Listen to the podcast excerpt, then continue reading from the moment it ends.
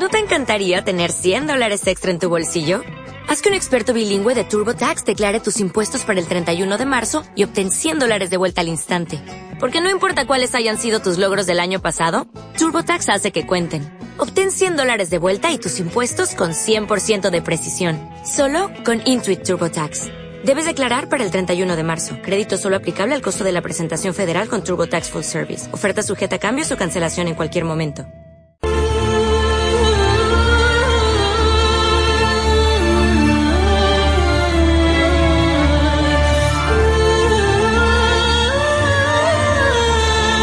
Veus anònimes. Literatura a l'abast de tots. Amb Maribel Sánchez.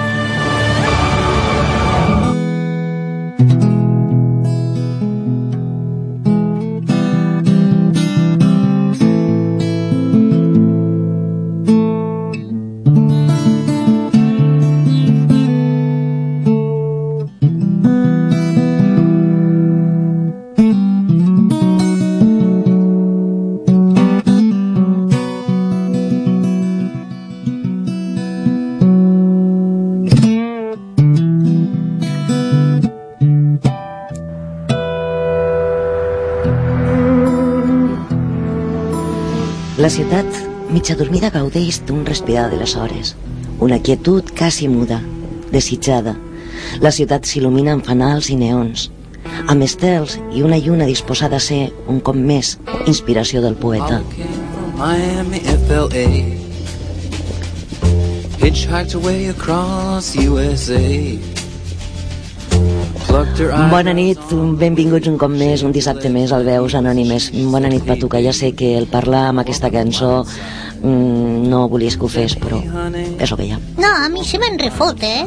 Ah, Sí, l'he sentit tantes vegades ja que, el, que mira... Bé que comencem la nit ja amb A una veure, paraula com- maca. Començo així molt contenta perquè ja som a la primavera, tornen los mocs, les picors, Les les, al·lèrgies, los suors, les grips, de fàbules, Sí, sí, sí, fantàstic. sí, sí, sí. A Bueno, part aquesta, d'això tot va bé. aquesta veueta que tinc jo aquesta nit és precisament per aquestes coses. La meravellosa primavera. Sí, Tan maca ella, veritat. sí, sí, sí, sí. Sí, sí, i tu- corremos un tupido velo. Sí, sí, sí.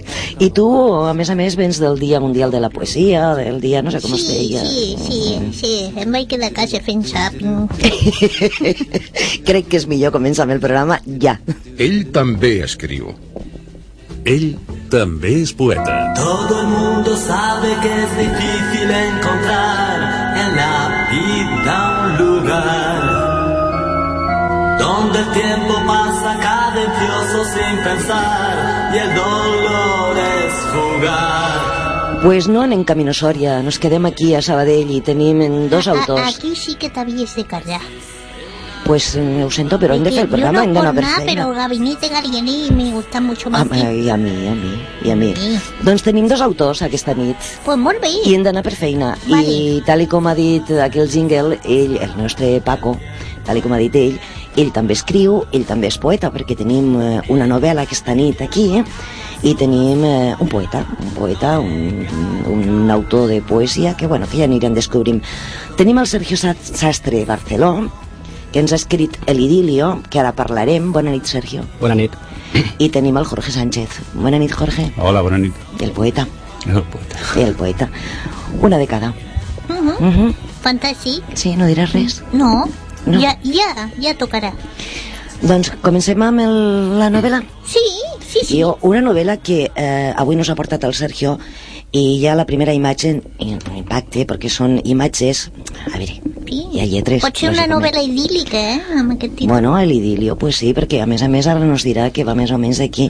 La primera imatge d'impacte, perquè és una imatge que difícilment ja la veurem, ja està tot canviat, ja no existeix, és una imatge de Barcelona, de la ciutat, del, del faro de Barcelona. Recorda'm, Sergio, per on estava això? Per la zona del Rompeoles, no? Sí, Rompeola, sí, la Barceloneta. Això està completament modificat, no té res a Ha veure. cambiado completamente. Mm, i ja evoque amb una època que és la que la novel·la en si ens portarà el, el, la seva temàtica. És una història d'amor donde, parlar en castellà perquè ho llegí uso directament del llibre, una història d'amor donde las palabras se juntan con los sentimientos, la locura de una pasión irrefrenable se entorpece por el, por el miedo a una época donde los palos y las recepciones del Estado mm, te machacaban para siempre. Eh, los dos protagonistas, San y Laura, sin saberlo, luchaban contra el viento y marea para conseguir eh, lo que pocos consiguen, el amor. O sea, la base es el amor en una Barcelona De la época de Franco, donde antes estaba todo mal visto. Era guapo, era feo, eras chica, eras mm, tus ideas propias, pues estaban, te daban palos por todos lados. Bueno, no, tampoco... Entonces, en época de crisis, pues tampoco el amor está por encima de todo. Sí, me acuerdo de que estamos recordando aquella época en un momento bastante oportuno. Mm. Pues eh, vamos a ir conociendo poquito a poco tu novela, pero ahora quiero darle paso a Jorge. ¿Qué me cuentas? Bueno, estoy encantado de estar aquí. Lo que pasa es que, claro, como, lo- como has presentado esto el poeta, eh, que yo parecía un animal de feria. Hostia, No me acostumbro a ese, a ese rótulo, no. No me acostumbro. Eso ya dice mucho de ti. Y seguramente eres mucho más poeta que muchos que sí se llaman poetas. Eh, Bueno, no lo sé, pero sí que sí que suena muy rimbombante, realmente. ¿Mm? Así sí, a mí me, me cuesta. Eh, ¿Quién eres tú? Bueno, pues eh, yo soy profesor de enseñanza secundaria y bueno, me dedico a escribir desde hace bastantes años. Eh, lo que pasa es que poesía, pues hace pues, unos 10 años o así. Y bueno, pues, de, de rebote, ¿eh? porque en fin, yo empecé de- escribiendo cuando era pequeñito poesías y tal, como todo el mundo, estas poesías de amor tan bonitas. Que hablábamos hace un momentito. Sí, sí, las que hablábamos y todas estas cosas. Y cuando empecé a estudiar filosofía, pues claro, a mí la poesía ya la dejé. Ya. Una curiosidad, me has dicho profesor de secundaria. Sí. ¿Tus alumnos saben de tu vertiente poética? No, Dios me libre. Y, y una cosa, no, no, no me, Hombre, no, estas cosas no. y, y no me preguntará la tabla 9, ¿no? Porque es que no me acuerdo. No, no, no. Además, hoy día ya no se Es pregunta no- la tabla no he del 9. estudiado ya. Dinos el nombre del instituto donde estás, que iremos a montar un recital poético Bueno, y te ahora- pondremos de ahora lo protagonista. dejemos, lo dejamos. Nos podemos llevar, secreto. nos podemos llevar a Sergio para mm, eh, disimular. Exacto, mejor, mejor, mejor. Encantado. Eh, eh, el encantado. ¿Quién de los dos me va a empezar? Eh, eh, tú, por ejemplo, Sergio, con un trocito de... Sí, que te lea algo de la novela. Sí, un trocito de la novela. Sí, un trozo pequeño. Pues Venga. mira. Déjame esta noche soñar contigo. Déjame imaginarme tus labios en los míos. Déjame que te diga que me vuelves loco. Déjame que yo sea el que te quite la ropa. Que mis manos rocen las tuyas. Dejaré que me tomes por la cintura y te esperaré aunque no vuelvas. Déjame que te deje tenerme pena. Si algún día diera con la manera de un ser mejor, siempre yo te amaría como si fuera siempre ese día. Qué bonito sería jugarse la vida y probar su veneno. Arrojar al suelo la copa vacía. Presumir de ti un poco y tu piel sea un polo de mi destino que te coma solo con los ojos. Con lo que me provocas, yo me conformo. Me vuelvo despellejado si no estás. Mis celos envenenan mi vida y mi paz. Celos que no se calman ni cuando duermen. Mi mente se empieza a romper de tanto soñar si te voy a tener. Un Pero, lenguaje pero, a ver, ¿era prosa no- poética. novela o poesía? Era- Es una prosa poética. Es que ahora me he quedado desconcertada. Sí, yo también. Bueno, Yo todos los también. escritos son así, ¿eh? Es más poesía que lo mío, ¿eh? Eh, yo yo Pero- lo habría pero- puesto todo en columna, ¿eh? Eso quiere decir que ni que sea por afición algo de poesía. No, no, no, no, no, no. Solamente ¿No? son escritos que me salen de- del alma Vale, por pero, impulso. pero y- ya te sale la, digamos, la música y la cantarela, que es bonita, de la prosa, sí, me está muy bien. A mí me ha sonado poesía pura, pura, pura. Jorge, Pues eh, yo, si quieres, te leo algo que no suene a, a poesía. Y- Vale, vale. y está dispuesto en, ren- en renglones, ¿no? después le diremos a los oyentes que era mentira, que el poeta era Exacto, Sergio. es- Que es la realidad. Yo, yo, ahora que dices esto de los renglones, yo tengo un colega que se llama el Conde de la Torre que siempre dice que él no es poeta, que es columnista, porque escribe palabras en columnas. Esa es una buena definición, esa me gusta, ¿ves? Pues vamos con, con, con, tu, con tus columnas. Bueno, pues mira, voy a leer una que se llama, es del primer libro que publiqué y se llama Un psicoanálisis del nazismo. Dice, en la actitud ante los excrementos propios, alguien, Erika Jong, ha visto una raíz profunda del holocausto. También en los lavabos, en su arquitectura, en su distribución, en su lógica interna, se puede seguir la pista del horror. Un pueblo que es capaz de construir lavabos como estos es capaz de cualquier cosa.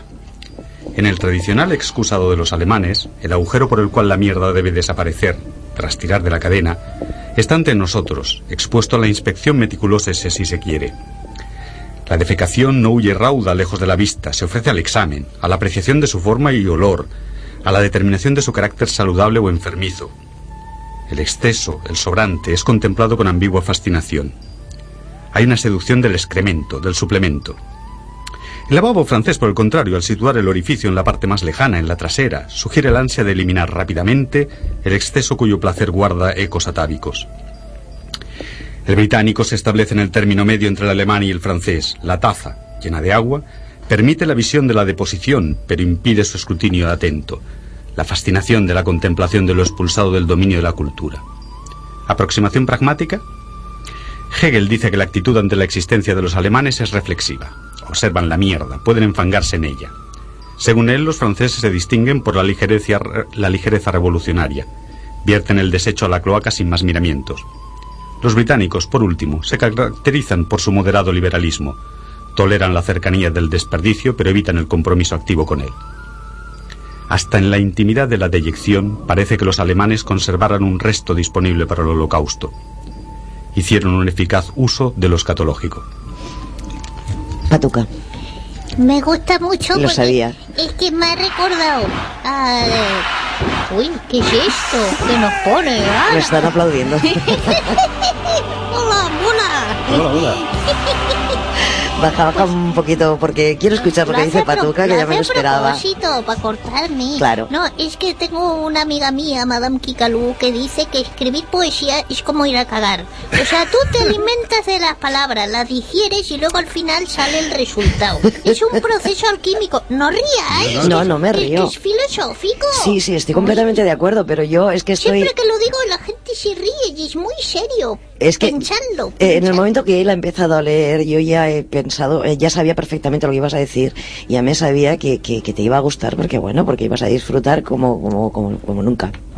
¿O no? Bueno, sí, sí, me gusta ese tema. Ahora no soy tan obsesiva como No, mi no, amiga. no, no, ¿eh? ya lo sé. Todo es teoría escatológica. Digo, hombre, por favor. Jorge, ¿cuántos libros? Eh, dos, dos publicados y dos que tienen que salir este Dame año. los nombres de los dos publicados. Los dos publicados, uno es del Tercer Reich, que salió en Germania en el 2002, gracias a Jorge Rietzmann, y que además estuvo bien, porque fue enviarle el manuscrito a él y, y me lo publicó enseguida. Y el otro en Bartleby, en el 2008, se llama Filosofía de la Minucia. Eh, y luego los dos que tienen que salir este año, uno en La Vida Rima, que se llama Bajo la Lluvia, que es el nombre del blog que, que intento seguir día a día, y el uno que sale en Luces de Gálibo, la editorial que dirige Ferran Fernández, y que se llama Las vidas de las imágenes. O sea, que ya mismo estamos de presentaciones de libros y ya mismo te volvemos a traer para presentar esos libros. Eh, bueno, eso, eso está bien. Y una curiosidad. ¿el Sí. del Tercer Reich esperas que lo traduzcan al alemán también o qué? Eh, no, no. Bueno, sería interesante, ¿no? Sí, no, lo pudieran bueno. publicar ahí. No, no, no, no estaría mal la idea. Lo que pasa es que Porque para eso. todo trata sobre ese tema, ¿no? Sí, sí, sí, es todo sobre el Entonces son- holocausto. Muy bien. Ujú. Eh, Sergio, Dime. tu primera novela. Sí, mi primera. La segunda ya está en marcha, pero aún costará, aún costará. La segunda ya está en marcha, o sea que, que aquí... La segunda del idilio. Ah, la segunda parte. Sí, porque hay gente que la ha leído y dice que se queda corta, quiere más. Ah, El final ya lo dejé entreabierto para eso, que siguiera. eso es lo mejor que te pueden decir. Sí, no, la verdad es que es una maravilla. Mi, hija ya fue la primera que lo leyó, la primera crítica, y me dijo, el sueño ya está y que se venda o no, el sueño ¿Qué te ya- ha llevado? Porque tú, relativamente joven, escribes sobre una época mm, pasada que no creo que vivieras en su intensidad. No, no. ¿Qué te ha llevado a escribir sobre aquella época, sobre aquel momento? Bueno, yo de lo, que, de lo que me acuerdo de Franco era que me dieron tres días de fiesta en el cole. Igual que a mí. O sea, de, de la misma quinta, es un, un grato recuerdo. Ujú. Pero bueno, eh, y lo que me van contando la familia, ¿no? Sí. ¿Qué me ha hecho escribir? Pues el- la Barceloneta, que es preciosa, el mar, el puerto y, y, bueno, toda la gente que en el Facebook me dice, escribe, escribe, que lo tienes que publicar, ¿no? Entonces aproveché eh, como si fuera un juego, para mí, Sí. pero vi que gustó y hice, tuve que hacer una tirada buena para... Y bueno, y ahí, ahí está, porque solamente el libro lleva desde el 14 de febrero en la calle. Y bueno, ahí está. ¿Dónde podemos encontrar actualmente el idilio? Pues aparte de mi página en el blog, blog sergiosastreblog.com, Ujú. en mi página web, sergiosastre.es o bien en Facebook, El Idilio, la página del Idilio, ahí donde te puedes contactar conmigo, yo te lo puedo enviar en dedicado, o si no, a través de la web de Círculo Rojo, que te llega en tres días. Estupendo. En las librerías, ¿no? Las librerías hay algunas porque al ser autoedición tienes que ir tú buscando y buscándote la vida dejándolo. Estamos la gran mayoría tirando por la autoedición. Esto es un tema que un día tendremos que tratar aquí a fondo. Sí, porque el tema de distribución de las editoriales y todo Falla. eso es complicado. Falla. Pues en este programa tenemos otros apartados y ya que hemos tocado Internet, eh, tendríamos que entrar en uno de esos apartados. Veus anònimes. La xarxa. Parlem de tu.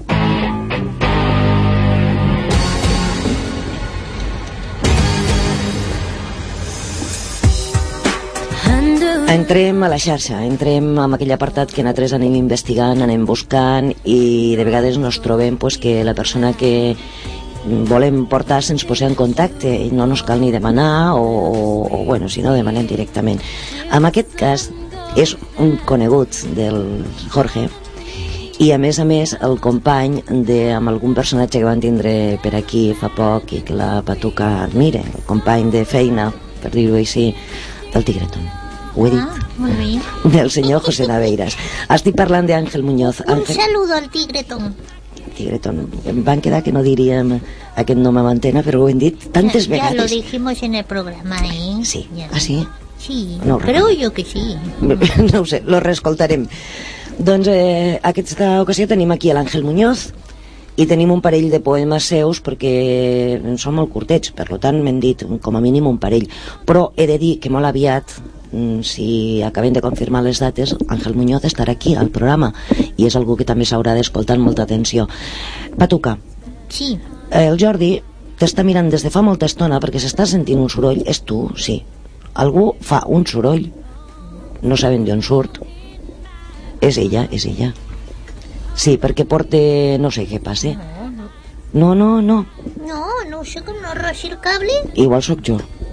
No, bueno, és igual. Aquest soroll de fons que teniu, que sentiu, és, forma part del programa. Estem ara mirant-nos aquí per davant Tots. i per damunt, però escolta, jo no sé... Re, re, ho fem expressament, forma part del programa. Entrem, anem per matèria.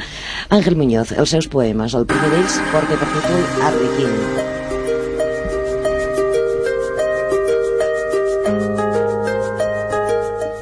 Sólida bofetada.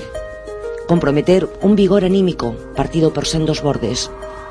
Me es necesario tu hombro al llorar. Payaso si tú no.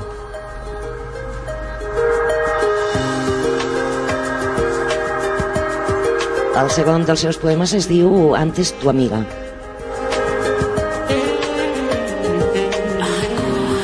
Insistíamos en predecir algo que no tiene pautas. Con el oficio de la piedra interpuso sus dedos.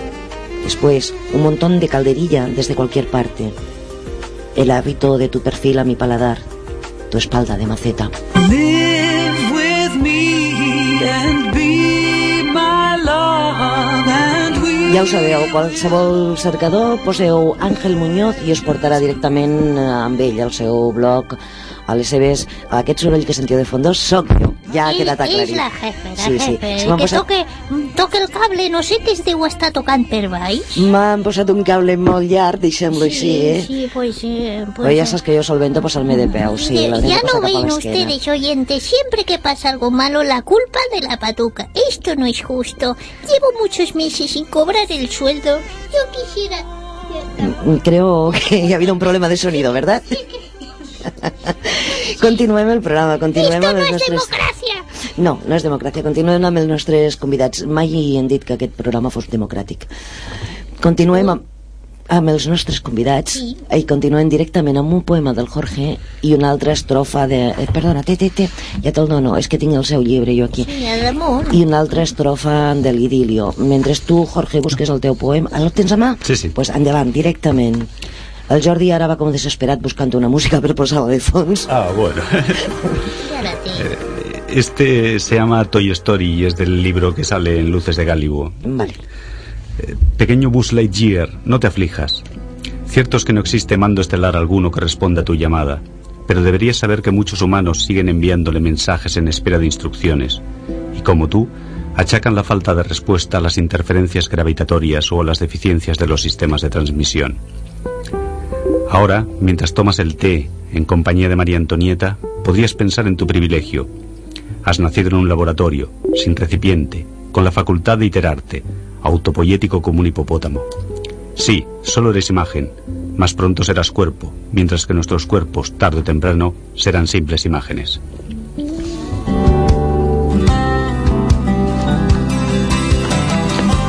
Et deixo, que et deixo que el comentis No, tu, que, perquè... que, que, que envidia, porque si te fijado el Puchi, tanto que se queja y Sí, le está sí, buscando sí. una música y te ha puesto una de Pat Metheny, Sí, sí.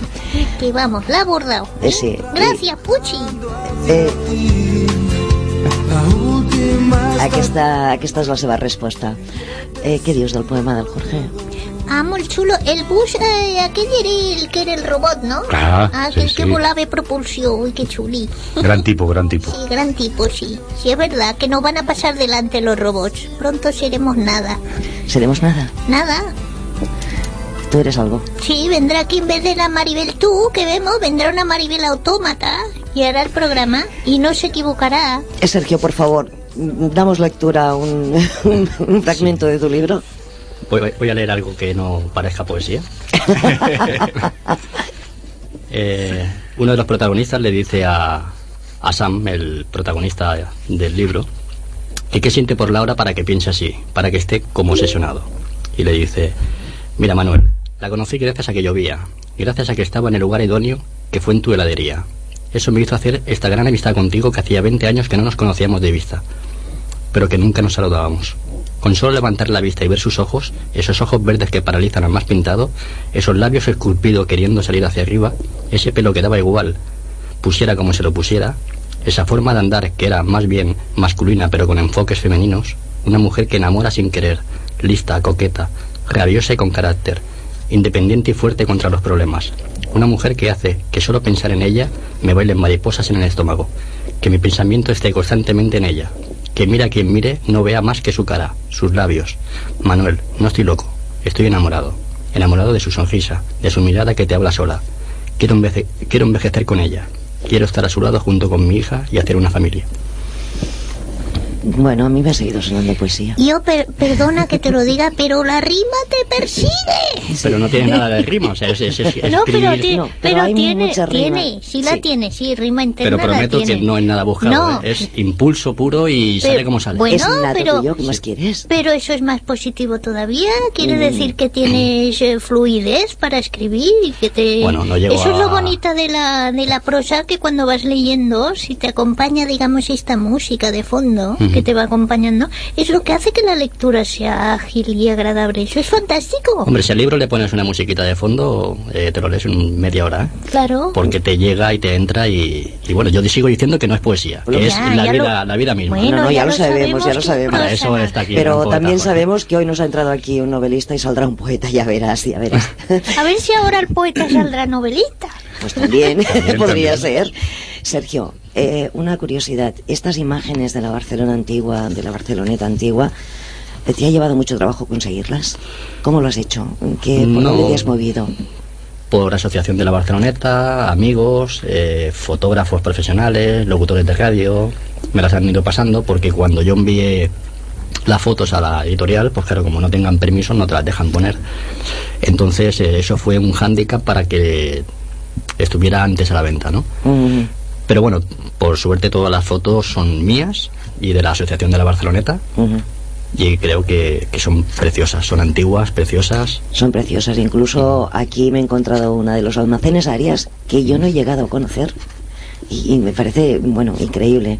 Quizás es el, el cariño que siento por Barcelona, que, que me hace ver estas imágenes como algo muy presente, a pesar de que es Sí, es que el, que el que lo va leyendo le va entrando porque si es de Barcelona, eh, como salen las Ramblas, la Sagrada Familia, la Barceloneta, establecimientos que aunque no sea de la Barceloneta, los chiringuitos, Sí. eh, bueno, infinidad de nombres que, que se aportan. Eh, eh, yo quiero preguntarte esta imagen que yo veo aquí, lástima que no la podamos enseñar. Esa imagen es el final, que ahora es la Villa Olímpica. Ajá. Ah, Eso era el Somorrostro. El Somorrostro, Sí, es lo que te el- quería O el preguntar. campo de la bota. Sí, sí, sí. el Es que la- las Olimpiadas arrasaron, ¿eh? Bueno, la Barceloneta se abrió, se abrió a la ciudad gracias a Barcelona 92.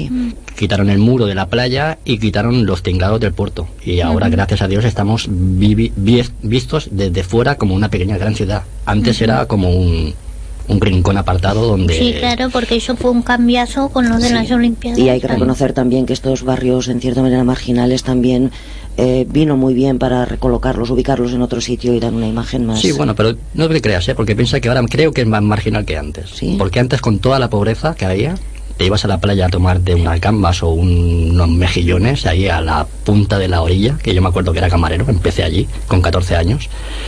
La gente venía llena de famosos, eh, daba igual la pobreza, daba igual que le dieran los mejillones en un plato de plástico, ¿vale? Era el cariño que se le daba y el lujo, el lujo que ahora no hay, porque ahora los chiringuitos de Barceloneta están apartados a, a donde antes había una gasolinera, que es en medio de la Barceloneta, el Palau de Mar, que se llama, ahí están todos, son de semi-lujo. Antes una de mejillones te valía 500 pesetas, ahora una te vale de mejillones te vale 3.000 euros. ¿Cuándo vamos a tomar algo? Pero bueno, eh, gracias a las Olimpiadas sí, se abrió, se abrió a, a la gente. Muy bien. El idilio, recordamos el nombre del libro, Sergio Sastre Barceló, y vamos a recordar otra vez el nombre de los libros de Jorge. Los que están, los que están. Los que están del Tercer Reich y Filosofía de la Minucia. en Filosofía de la Minucia, libros que hay que buscar y los dos tenéis páginas en internet. Eh, eh, siempre decimos blogs y demás y enlaces y páginas, eh, puntos, dominios, pero simplemente en cualquier buscador ponemos eh, Sergio Sastre o Jorge Sánchez. Uy, si pones Jorge Sánchez, bueno, Jorge malo. Sánchez No. sí, te pasa exactamente igual que a mí. Tenemos un nombre tan original, No, si pones J. Jorge Sánchez, sí, entonces sí. pues recordar lo- J. Jorge Sánchez. Es la única manera. A mí no me pasa, y tú pones Patuca Flor en el Google y la solo única, salgo. la yo. única y además acapara todas las entradas. No, pero no lo hice queriendo, ¿eh? No, no, no, pero ya sabemos, es que eres, eres el no va más. Y hemos comentado que estábamos en primavera. Ahora que ha dicho lo del título este, la filoso ¿cómo es filosofía de la minucia? Sí. ¿Tú crees que este libro le gustaría de leer a las hormigas? ¿Sería un buen libro para las hormigas? Bueno, quizás sí, quizás sí. Un poquito pesadito, ¿eh? Por Porque eso. trata de eso, de las pequeñitas cosas o... De las pequeñas cosas, sí. Sobre todo las pequeñas cosas que te tocan hacer cuando eres ama de casa o amo de casa. Ujú. Y de cómo eso te va comiendo. Ah, vale, vale. De cómo reconcomen, ¿no? Esas cosillas. Vale, vale. O sea que es un poco ma- más, bien tirando a, a- a pesimista y a queja, por así decirlo, ¿no? Sí, sí, sí. Muy bien. ¿Ya? Sí, luego que nos lea alguno, ¿vale? Sí, por supuesto. Eh, hablábamos de primavera y sabéis que tenemos un apartado que un amigo nos dice algo, en este caso es una amiga, antes de que digas nada de, de Confucio. No es Confucio. La frase que hemos cogido y que, nos gustó y que, que es la apropiada para la fecha es de Marisol Pérez y dice, mientras el sol besa el invierno que agoniza, una flor asoma con tímido aroma a primavera.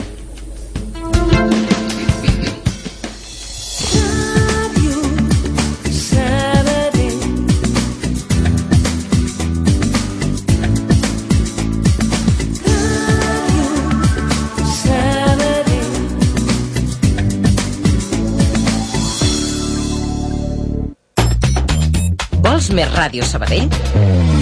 facebook.com barra Ràdio Sabadell Ràdio Sabadell 94.6.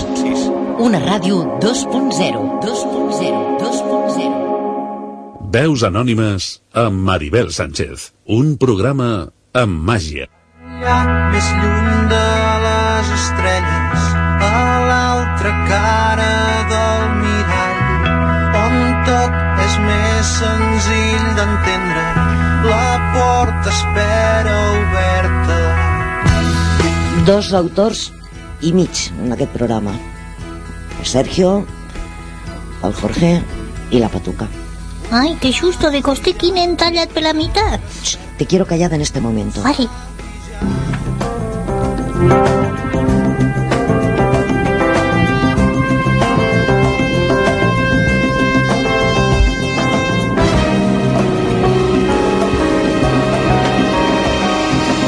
Veus amb nòmina. sense cobrar, està clar. Este me l'ha dedicat el Paco, ¿verdad? L'espai de la patuca. Endavant, quan vulguis. Es que no me he podido callar. No, pero además ha quedado bien ahí en medio. Panito, un besito, gracias. Y a ver cuándo me haces uno igual, pero que diga cobrando. Eso es más complicado. Creo que tienes un poema. Bueno, a ver, yo al principio eh, traía uno que era Esturticia en el país de las palabrillas. Pero como él ha empezado, no sé, con eso de hablando de una placa turca, porque se llama así, la, esos, los cagaderos esos donde hay...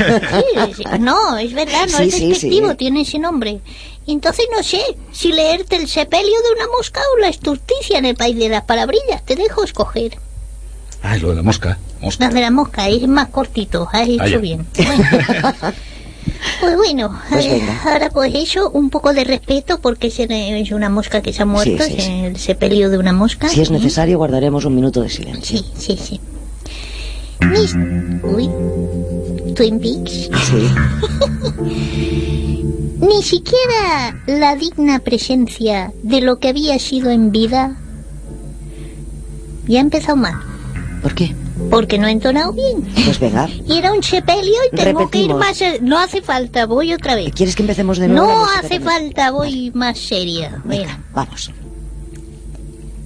Ni siquiera la digna presencia de lo que había sido en vida cayó malherida sin alas a manos de un niño mosquicida, negra, gorda y peluda, metida en una diminuta caja, sin la transparencia de sus vuelos, sin la memoria de tantas y tantas mierdas saborosas que visitó en su breve recorrido por la vida.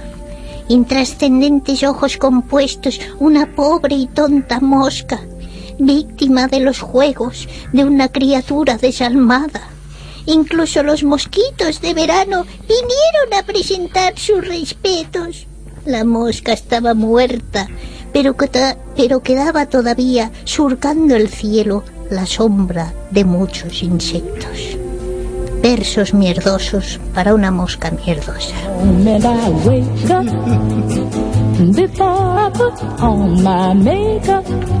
I say a little prayer for you. Oh, I'll comb in my hair now and wondering what dress to wear now. I say a Fíjate, little fíjate que a mí este poema me gustaba em, hasta los últimos, los dos últimos versos. Sí. Sí, pobrecita. Ya lo que sé sí que da penita. Sí. No, a ver, si a todo aquel que quiera, si le quiere traer unas caquitas de oveja a la tumba, pues Flores, las moscas Flores no, ¿eh? No, Flores no. Seguramente su alma se lo agradecerá. Me parece muy bien. Mm, ¿Pertenece a esta selección que tienes de Eh, sí, esto es de la Madame Kikalú, eh, del Al libraco libraco, de notas, que ya sabéis que ella es así de escatológica y bueno, ya está. Sí. Algún día nos detendremos profundamente en este libraco de notas. Sí, yo lo he animado, digo, envía algo al programa, no sé si lo habrá hecho, pero yo lo he animado, sí. Sí, sí, Uy, pero lo tengo guardadito y ya llegará su momento. Necesito un poema Venga. de, de Jorge y necesito una estrofa muy cortita de Sergio. ¿Quién empieza? Hombre, ha puesto el nivel muy alto con la mosca, o sea que, que empiece Sergio. Sergio, te ha tocado Tranquila, por aquello de que no es ya está poesía. muerta, ya está muerta Sí, la sí, mosca. pero queda, queda en nuestra memoria. Algo cortito. Algo cortito. Algo cortito. Mientras se besaban y se fundían, sus labios y sus lenguas peleándose por estar juntas, la ropa iba desapareciendo. No se dieron cuenta de que, se- de que estaban desnudos hasta que los cuerpos se tocaron. Sam volvió a juntar cara con cara y a mirar sus ojos. Estaban clavados en la mirada de ella, la piel sintiéndola como nunca antes la sintió. El aliento y el calor que desprendían se fusionaban en uno. Hicieron el amor varias veces y varias horas. Parecían dos adolescentes que solo tenían ese momento, el momento único que pocas veces la vida te da, el amor. Eh, yo continúo, pero es que... Es un idilio de principio a fin. Sí, sí, pero es que aquí hay... Yo, yo, yo os voy a leer nada, son cuatro líneas, ¿eh? Simplemente abrir el libro, yo no había visto el libro hasta ahora, abrir el libro y encontrar donde comenzó nuestro primer beso largo e infinito, donde murieron nuestras lágrimas crueles y tristes. Aquí nació el amor, en este lago de frías lágrimas. Yo esto lo meto en un poema Bueno, si sigues, ¿no? Sí, sí, es que si sigo, si sigo ya es... Y, y- y en ningún momento se pelea, no hay cañita, para variar un poquillo. No, ellos dos no. Sí, sí, hay caña, hay caña, hay caña porque la época. Mono, Es que si la no, época lo si permite. no, si no, no hay aquello. Sí, sí que hay ¿no? caña, sí. Sí, Hay guerra, hay palos, hay hambre. Claro, porque es que yo pensaba, si has Franco, dicho que que, sí, ¿no? está, que está ambientado en esa época, pues, Sí. pues imagino que habrá fragmentos que alguno nos leerás de esos o... Sí, ahora te leeré un poquito de misterio o algo de Franco. Bueno. Bueno, no lo sé, ¿eh? no lo sé. No lo Tenemos que pedir permiso. Jorge. Eh, bueno, cojo uno de Filosofía de la Minucia. Se llama El Capital, Karl Marx. En ocasiones los versos cruzan mis labios, mientras espero que le quiten la piel al lenguado y les traigan la espina central. Mientras las manzanas van depositándose en la bolsa para ser calibradas. Mientras acomodo los huevos en el carro de la compra, buscándoles esa posición que garantice su supervivencia. Cruzan mis labios con premura, carentes de ritmo y sonoridad, de sentido, y se pierden porque no tengo dónde apuntarlos, porque no tengo armas para obligarles a frenar. Se pierden aunque intente repetirlos y acelere el paso y desestime los comentarios de los tenderos. Se pierden. Se pierden incluso en casa, mientras estoy fregando los platos creyendo que la espuma del lavavajillas es hermana de la del mar. Mientras baño la cría y al aclarar su cabello enjabonado me acerque a la ducha tras la playa. Mientras recojo los platos de la cena como si de un piscolabis nocturno en jardín veraniego se tratara. Se pierden porque nunca termina de llegar ese acontecimiento propicio que interrumpiría la cadena de tareas que se ligan fervorosamente. ¿Qué no daría por disponer del tiempo suficiente para solidificar los ríos de palabras?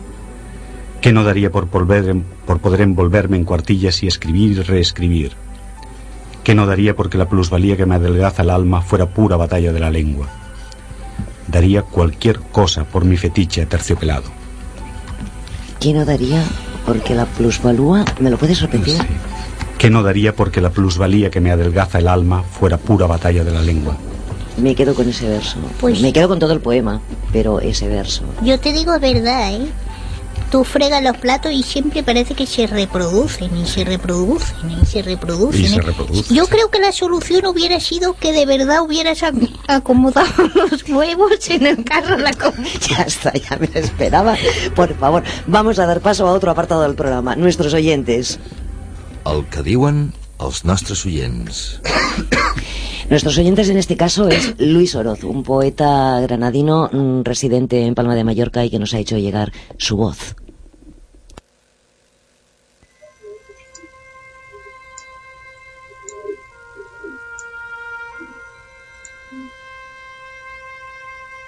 Conmigo.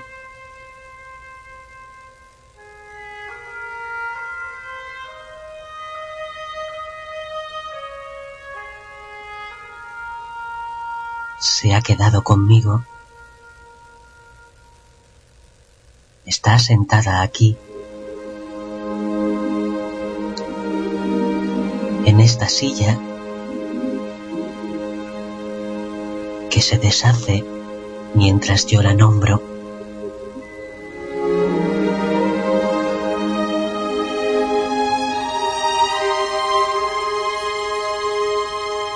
No ha podido dejarme solo. Estuve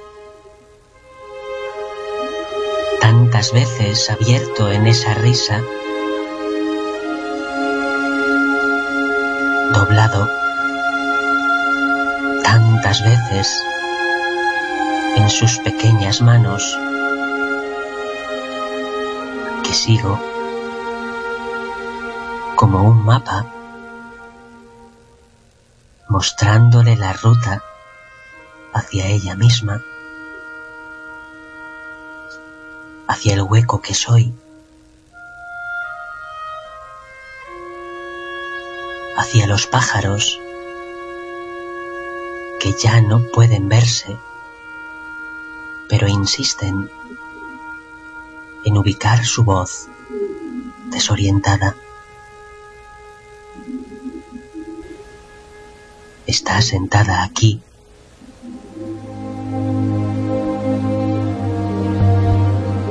Justo a mi lado.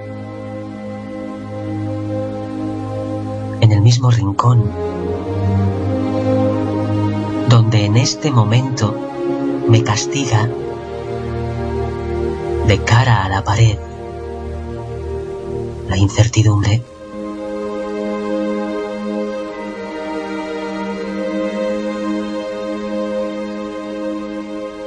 Yo sigo hablándole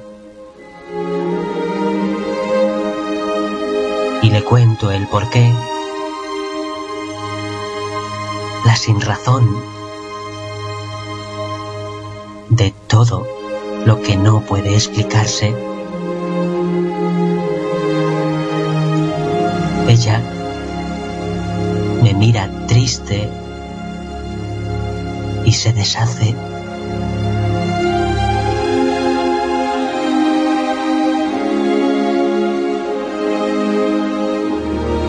Se deshace otra vez. Siempre. Conmigo.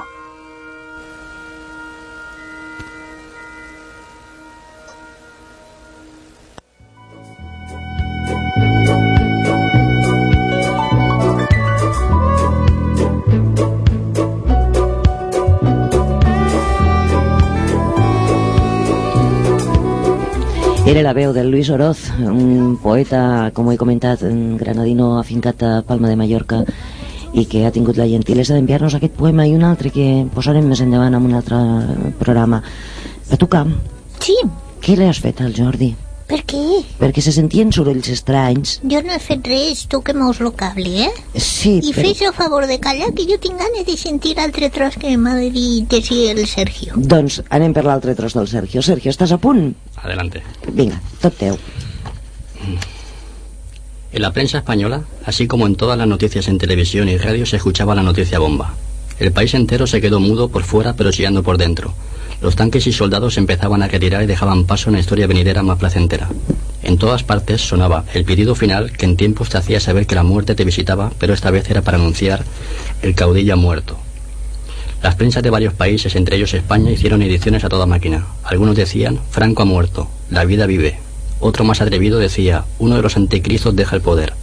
España estaba secundida entre dos bandos, los que adoraban la masacre y crueldad y los que darían la vida porque el anticristo hubiera muerto antes.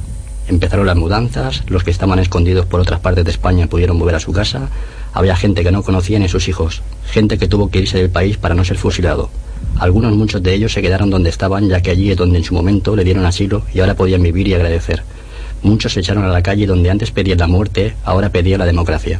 Una democracia donde todo el mundo pudiera tener el derecho de hablar, por lo menos el derecho a vivir sin tener que agachar la cabeza. El idilio, una historia de amor, una historia de una ciudad, una historia de una época y aquella famosa frase de aquel señor, españoles. La dejamos Yo, aquí. yo... ¿Qué, mm, qué, qué? No, bien, voy a emitir mi opinión política, si no me la censuras. Bueno, Nu- nunca he creído que se pueda dividir a un país en dos bandos. Yo creo que las personas son las personas y siempre esa manía de dividir al país en dos bandos es lo que nos ha llevado a las guerras y a donde nos lleva. Porque a una persona enseguida que piensa diferente de otra ya se la tacha. Tú eres tal, tú eres tal. Y hoy hay mucha costumbre de tachar a facha a cualquiera que piense diferente de... Yo creo que en la diversidad, en el diálogo y en la comprensión y en la fusión de todas las buenas ideas está el camino para evitar que sucedan cosas como las que han sucedido En aquella época. y esperemos que, y sobre todo en el trabajo. Ujú. No, eso es fundamental. Sí. Un libro, He recordamos. opinado, ¿eh? Pero aquí yo... Sí, sí, eh, cada no, no. uno tiene su opinión y punto. I, i, i quan opines pues, de deixar quan ho fas com avui deixar que parlis veus que ni el Jordi t'ha tallat. El idilio, Sergio Sastre Barceló del cual esperamos su segunda Barceló. Marcelo. Barceló, ya te lo, te lo he traducido yo que son mis versiones, que no había hecho ninguna hoy. Eh, que pronto esperamos tener pronto la segunda parte que yo ya tengo ganas de devorarlo y que lo voy a hacer con ganas. Y que el próximo si quieres hacerlo en columna no tenemos ningún problema aquí un columnario. Intentaré hacer menos poesía. menos poesía no, no por favor esto quiere decir que se te da bien lo que tienes que hacer es escribir un libro de poesía No, también nos ha entendido competición com- desleal no, ¿eh? también tienes razón no no no quédate donde estás Es que, es que nos ha entendido com- pocos. completamente al revés. Lo que le hemos dicho como un piropo, Sí. lo ha to- y no. Y no, no, sí, para mí es un piropo, para mí es un piropo, lo que Claro, pasa que, si bueno, es que no- lo decimos eso, que la fluidez del texto es uno de los atractivos que tiene la novela, porque si una novela cuando empiezas a leer te encallas, pues ya te echa para atrás. Pero si el texto va fluyendo, te puede gustar más o menos la historia. Lo importante es que, que, que se lea bien. Y esta tuya, por la cantidad de páginas que tiene y todo, creo que ha de ser una novela muy agradecida de leer. Sí, eh, hay 90 páginas solo de la historia. ¿eh? Luego hay 20 páginas de frases y escritos míos. Pero es sencilla y ya te digo, vas en metro y te la lees. Mejor, mejor, porque así todo no tienes que ir solo al lector ese que, que le gustan los tochos y se los traga. Esto abarca más, más amplio sector de lectores y creo que, que vas a tener mucho éxito. Te lo deseo, vamos. Gracias. Te lo deseamos. Yo quiero un poema de Jorge. Ya. Vale. Del nuevo... Sí, de, de uno que está en el armario. ¿no? Está ahí esperando que pasen unos meses más. el- bueno, de uno de los que nos vas a traer dentro de unos Sácale, meses. sácale, sácale. Bueno, no, no, no, este es ma- va más tarde todavía. Ah, Este, este está cociéndose. Este está dedicado a Antonio Orihuela, que es un gran poeta extremeño. Se llama. Contra Visconti. Hace poco tuvimos a alguien aquí que nos hablaba de Antonio Orihuela también. Ah, un Sigue, gran, sigue. gran poeta. Pues eso, Contra Visconti. Y entonces el poema este, vamos a ver cómo sale, que quiero leerlo y tal, porque es un conjunto de haikus que están eh, entrelazados eh, en, en modo narrativo. Va contra la naturaleza del haiku, pero precisamente por eso. Mm. Pues venga, Contra Visconti. Fue una gran farsa. Eso fue, una mentira imperdonable. Algunos dicen, era una interpretación. Se sienten mejor. Otros afirman que el artista se debe a su conciencia. Quieren que sea así, salvar al arte y al autor, de eso se trata. El arte no es un súbdito de la verdad, no es su siervo. La obra se mide con la eternidad, no con la historia. Lo ocurrido es simple material, amorfo, dato. Y por sí solo, sin el alma del genio, no se transforma. La vara no es adecuación total al acontecer. Esas cosas y otras peores dicen los psicofantes.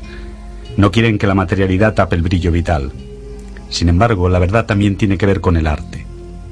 Aristócratas, el auténtico eje de la película. Uno, Luquino, rodando sobre otro, Ludwig von Bayern. Dos desquiciados, dos descoyuntados de sus propios tiempos. Las fronteras de las clases desbordadas por el espíritu. El tormento del artista acechado por la locura. La belleza que salva de la crueldad del frío universo. La promesa de una vida mejor tras la revolución. Eso sí, puestos que sea la vanguardia la que la traiga. Las masas están adocenadas. ¿Wagner? ¿Y quién es ese? La revolución, por supuesto, pero con estilo y alma. La revolución, por supuesto, pero dentro de un orden. Sé que decirlo así es de mediocres y resentidos, pero es que lo soy. Es más, somos muchos y perduramos. En nuestro debe se anota esta miseria originaria. En nuestro haber que ellos se yerguen sobre nuestra vileza. Sin anodinos y amargados, ¿qué sería de los príncipes? La genialidad destaca sobre un fondo de mediocridad. Sin el agravio no se percibiría la felicidad. Y es lógico, la revolución es de los más vulgares, pero ellos no. Ni Luquino ni Ludwig eran corrientes. Nobles guerreros contra la asesina trivialidad. Lástima que lo extraordinario tenga más de una cara. Herren Kimsi fue el último palacio que Ludwig alzó. 55 candelabros con más de 5.000 velas. Un candelero de 500 kilos en su estudio. Una bañera de 60.000 litros y mármol genuino. Un escritorio que costó al cambio un millón de euros. Una mesa que emergía del suelo ya preparada.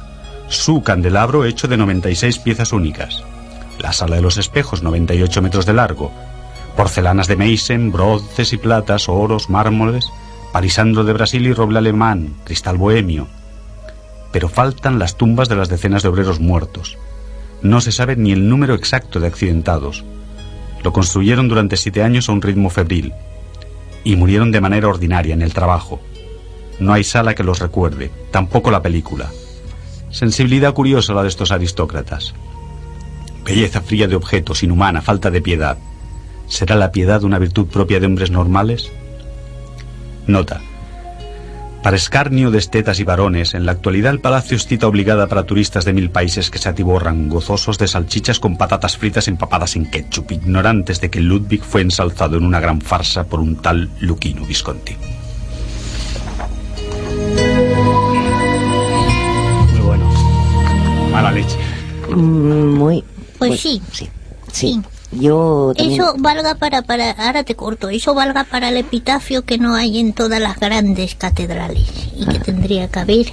Y yo, francamente, me quedo con Murnau antes que con Visconti. Bien, bien. Estamos de acuerdo.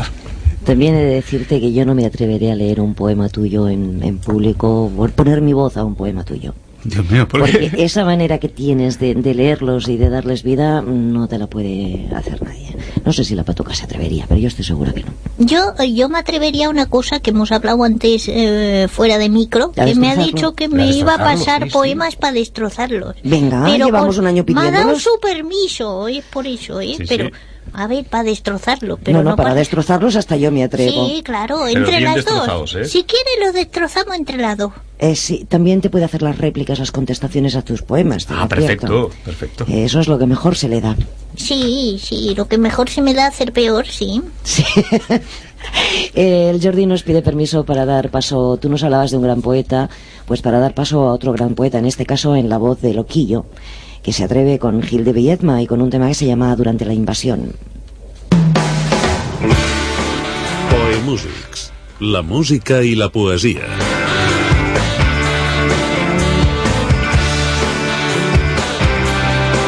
Veus anònimes.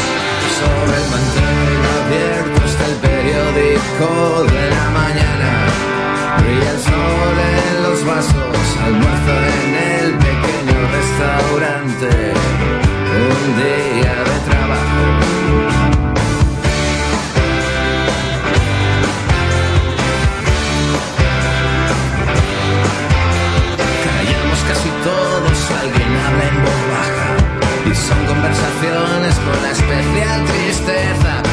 Cosas que siempre suceden y que no acaban nunca o acaban en desgracia. Yo pienso que a estas horas amanece en la ciénaga, que todo está indeciso y que no cesa el combate. Y busco en las noticias un poco de esperanza. Y busco en las noticias un poco de esperanza. Y busco en las noticias un poco de esperanza.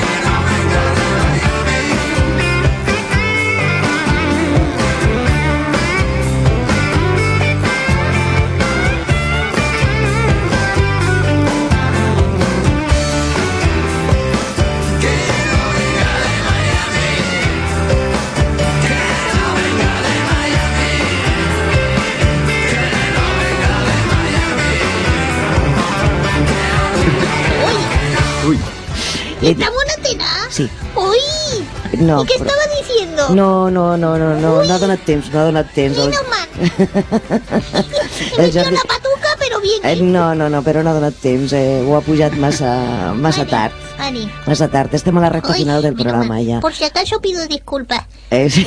No sé lo que he dicho, pero... Jo he de preguntar quant temps nos queda perquè m'he perdut. Crec que molt poc. O no? Ah, siete minutos pueden leer otra vez ellos. Sí, Ah, bien. sí, sí, nos queda temps suficients per un fragmento de llibre. Sergio, no guardes el libro. Eh. que vamos al ataque.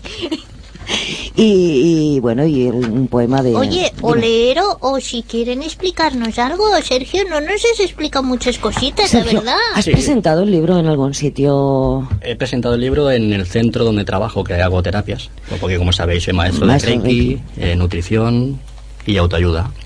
Ahí fue la primera presentación. ¿Y hay alguna presentación a la vista? En teoría no, en teoría no, porque donde voy, o sea, piden el oro y el moro, ¿sabes? Mm, O sea, si no es por una cosa es por otra y entonces, pues bueno, Pues aquí no, ¿eh? Aquí he venido de aquí he gratis, de venido buena encan- fe. encantado. he venido. Mm, tampoco le vamos a pagar. o sea. No, bueno, pero eso ya... Bueno, pero si no paga ni cobra, ¿sabes? Pues Sí. bueno, pero lo que no puede ser es que te pidan...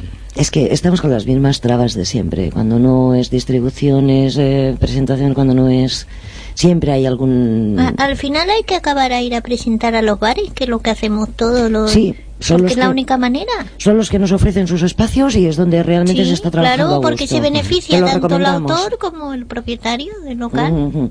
Mira, a partir de ahora te puedes poner eh, en comunicación con el Colmado, por ejemplo, eh, con los chicos de, de Poetry Slam en Barcelona, con eh, la Xarxa de, de poesía, y seguro que te, que te mueven y te ayudan. Jorge te puede explicar muchas cosas de, del movimiento literario que hay por, por, por Barcelona ahora mismo. Hablo de Barcelona capital, pero está por todos sitios. La clave es la sobriedad, ¿eh? Eso sí, en el bar la sobriedad. Comple- sobre todo. Eso me da pie a una idea que creo que la poesía y la, la prosa se podrían complementar más en este sentido de, por ejemplo, en un recital de estos que se hacen en un bar, ¿no?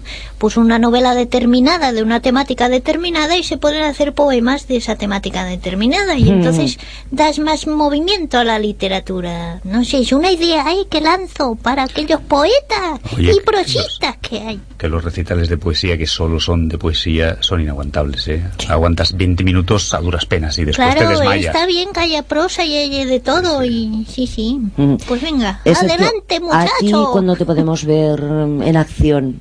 Muy No pronto. lo sé. ¿Cómo que Eh, no? Bueno, supongo que cuando salga el libro en La vida rima, pues supongo que haremos una presentación con José, que es el que ha hecho la ilustración del libro y además es el director de la editorial.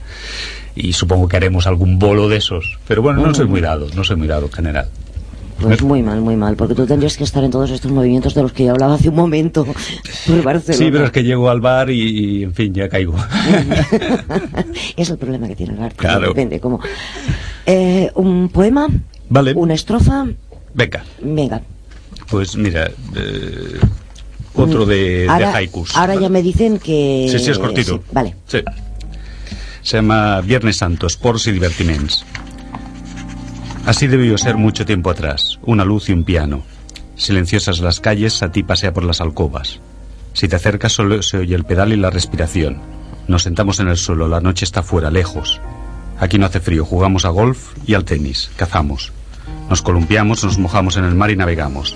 Así debía ser, sin más imágenes que las propias, sin más sonido que la música, sin más labor que escuchar. Aunque ahora que lo pienso, ¿hubiéramos tenido piano? No, ni alcobas. Los de nuestra clase vivían en cobertizos. No puede ser. Sin comentarios, sin comentarios que nos... Sergio. Sí, breve. No puedo dejar de amarte, porque solo tú eres tú. No podría dejar de amarte aunque no te hubiera conocido, porque fuiste mi sueño y ahora eres mi felicidad. Cuando te miro no imagino más belleza, ni más ternura, ni más deseo. Cuando te miro abandono el mundo y mi voluntad te pertenece. Cuando te miro te amo. Dejo mi mundo en, tu volun- en tus manos para que lo adornes con tu sonrisa y lo ilumines con tu mirada. Para que lo impregnes de amor y lo conviertas en felicidad. Me derrites con tu mirada. Haces fuego mis sentimientos y provocas caricias en mi alma. Sueño despierto con tu boca. Un beso significa mil recuerdos. Una caricia de tus ojos son mis sueños en ti. Una palabra tuya y toda mi vida se ilumina. Miro la ternura y apareces tú. Pido placer y tu boca me regala besos. Sueño con la felicidad y tú estás a mi lado. Tú y yo entregándonos al mismo sonido de la ilusión. Ven, ven solo un minuto con tu amor, tu belleza y tu ilusión. Ven que quiero decirte que te amo. Insisto en que esto es competencia desleal. Sí, sí. Me están poniendo la sintonía final. Muchísimas gracias a los dos por haber estado esta noche con nosotros. Eh, podéis volver siempre que queráis. Queremos esos nuevos libros aquí. Y lo dicho. Gracias a vosotros, ¿eh? Mm. Ha sido, River. ha sido un placer. Y a ti también, Patuca. Gracias. Buenas noches. Buenas noches. Buenas noches, Patuca. Buenas noches. Hem obert una porta a la imatge escrita, una porta a la ciutat d'ahir. Hem passejat entre poemes i històries viscudes. Hem fet d'aquesta nit una trobada amb el llibre, amb l'autor. Ja saps, la literatura.